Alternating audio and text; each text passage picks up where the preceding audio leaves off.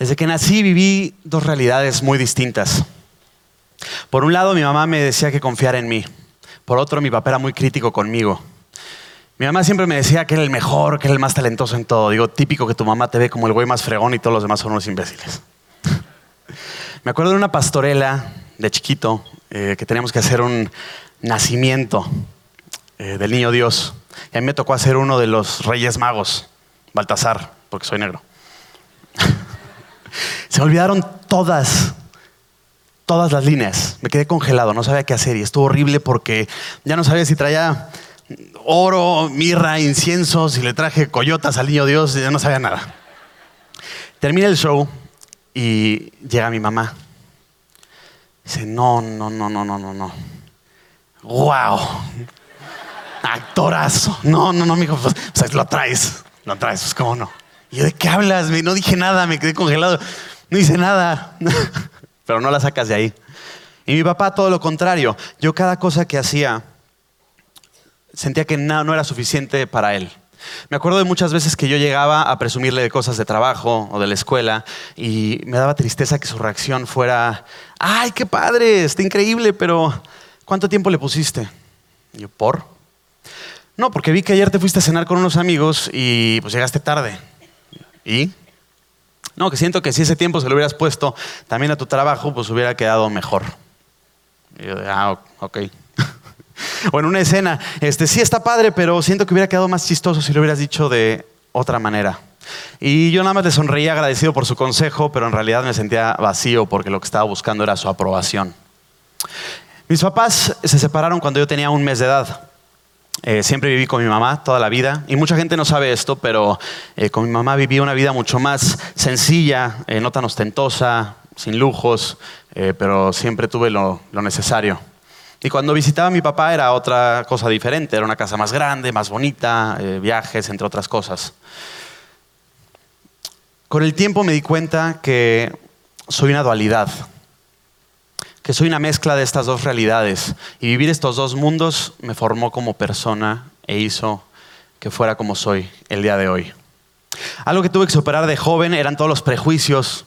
Eh, todos los estereotipos. La gente creía que por ser hijo de Eugenio Derbez todo se me daba regalado o que no, que no tenía que tener ningún tipo de talento para ser exitoso. Y no, yo creo que todo lo contrario. Creo que la gente te ve con un ojo mucho más crítico sobre todo lo que haces. Esperan mucho más de ti. Mucha gente me pregunta que si el ser parte de esta familia me ha abierto las puertas y creo que lo más que hace es que la gente te vea con un cierto tipo de confianza, que no seas un total desconocido, pero fuera de eso nadie va a apostar su proyecto ni su dinero en alguien que no se ha ganado el papel. Yo de todas maneras tenía que ir a mis castings y ganarme todo lo que tengo. Yo empecé a actuar a los seis años, muy joven. Y bueno, esta es una historia muy teta, pero mi primer casting en el que me quedé fue en Tatiana.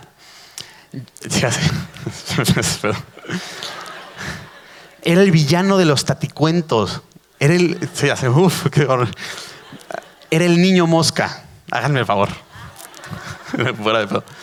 Era el niño mosca. Entonces, hazme el favor. El primer casting en el que me quedé tenía una máscara de mosca donde no se me veía la cara. Nadie sabía quién era. Y lo único que tenía que hacer, o sea, ni siquiera tenía texto. Lo único que tenía que hacer era zumbar como mosca, rascarme los ojos como mosca, pararme en la caca. No, no, no. y mi mamá, actorazo. No, wow, no es. Nadie zumba como tú, mi hijo, de verdad.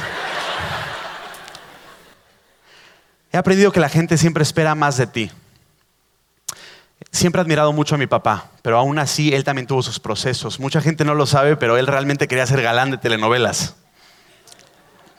¿Qué hubo? Mucha gente le cerró las puertas y le costó mucho trabajo darse cuenta que ese no era el camino correcto. Él me contaba que había personas que le decían que nunca iba a lograr ser un actor exitoso, eh, pero él no se rindió. Y cuando empezó a escribir sus sketches de comedia, se dio cuenta que su carrera empezó a catapultarse. Yo empecé haciendo novelas, empecé haciendo este, programitas de comedia y también me costó mucho trabajo darme cuenta de cuál era mi pasión, lo que realmente quería hacer. Yo estaba muy cómodo por años haciendo estos proyectos, mientras a lo lejos admiraba mucho a la gente que hacía cine, hacía música, lo veía inalcanzable. Y nunca me atreví a dar este paso en mi carrera justamente por miedo a no ser lo suficientemente bueno. Y por más que lo que yo me proponía lo lograba, no me la creía. Yo a los 10 años estuve con una novela que se llama Cómplices al Rescate, haciendo una gira por toda la República cantando, después Pocas Pocas Pulgas, después hice varios musicales y todos estos fueron proyectos exitosos y la gente me daba muy buenos comentarios. Y aún así, yo no confiaba en mí mismo. Poco a poco me tuve que ir demostrando lo que valía. Todos tenemos nuestros procesos y nuestros talentos. El éxito está en saber cómo explotarlos, pero solamente nosotros mismos sabemos cuáles son. No dejes que nadie te diga lo que puedes o no puedes hacer. Constantemente nos dicen que no somos suficientemente capaces. La gente del trabajo, la gente de nuestra escuela, nuestra familia, y de repente no nos damos cuenta, pero por más que nos quieran tratar de cuidar o proteger, lo más que están haciendo es dañarnos. El sistema que nos rige es, eh, es anticuado. Nos dicen que las cosas se tienen que hacer de una sola manera y punto. Demasiadas personas desaprovechan sus habilidades, ya que nos dicen que todos tenemos que lograr las mismas cosas cuando no necesariamente todos tenemos las mismas habilidades o somos buenos en las mismas áreas.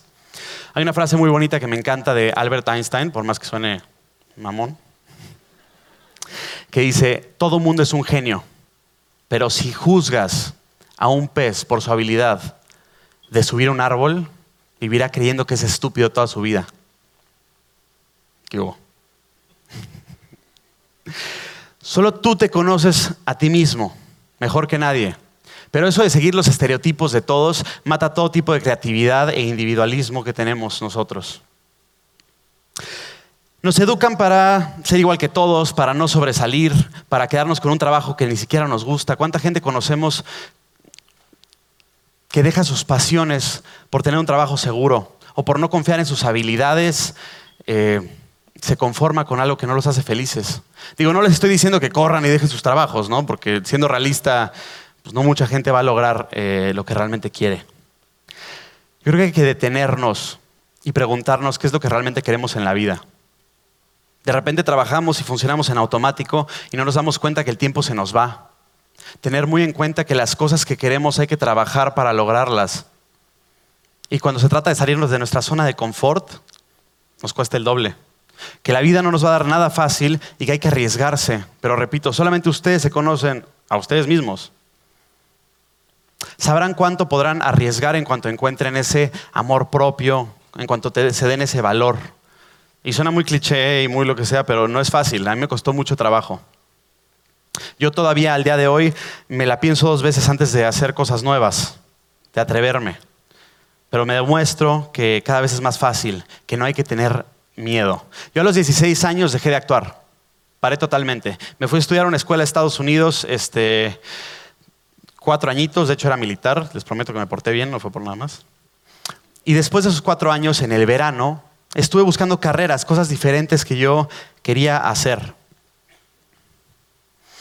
Terminé optando por seguir en la actuación. ¿Por qué? Porque era, algo que me apasionaba. Pero ya no quería hacer novelas, ya no quería hacer programitas, quería ya seguir mis sueños. Quería hacer cine, quería hacer series. O algo distinto, algo que me llenara.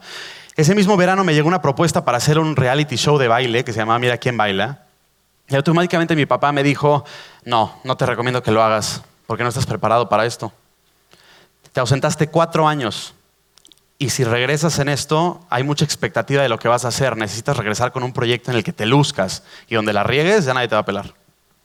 También lo consulté con mi mamá y con Alessandra, que es la esposa de mi papá, y me dijeron, mira, si dentro de ti tú sientes que puedes ganar o que puedes lograr algo increíble, aviéntate, confía en ti, inténtalo. La gente de alrededor siempre va a reflejar sus miedos en ti, pero está en nosotros en no dejar que nos afecte. Yo estaba...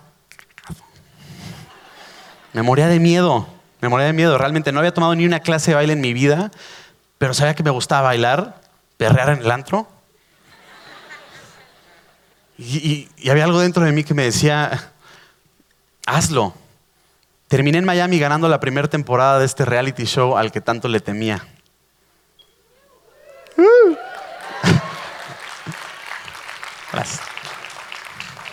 Y mi papá, muy orgulloso, decía, oye, no, no sabía que bailabas. Qué fregón, qué sorpresa. Qué loco, ¿no? Y mi mamá, que sí me conocía, ya sabía, pues tú eres un fregón. Yo desde el primer programa te lo dije.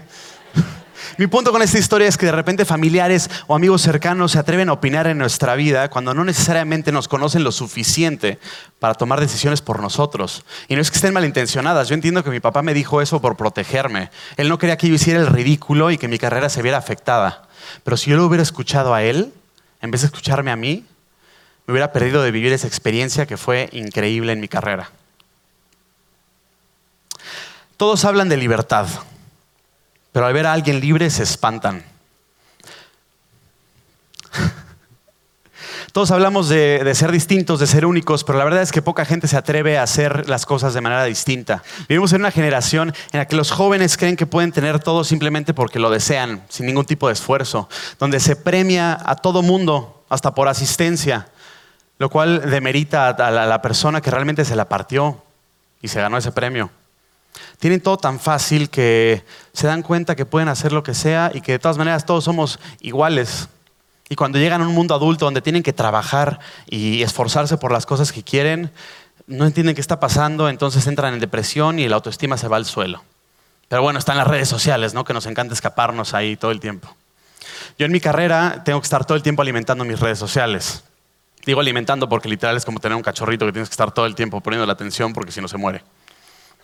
Y me la paso subiendo cosas en eventos, en el coche, cantando, eh, en la playa, lo que sea, y de repente les digo a mis amigos que estoy súper ocupado trabajando y no me creen. Claro, porque están viendo esta pantalla que yo estoy pintando, ¿no? De que todo está maravilloso. Nos encanta enseñarle a la gente nada más lo que queremos que vean. Estamos acostumbrados a ponerle filtros a las cosas, a enseñarles una vida maravillosa que estamos viviendo cuando realmente podemos estar pasando el peor día de nuestras vidas.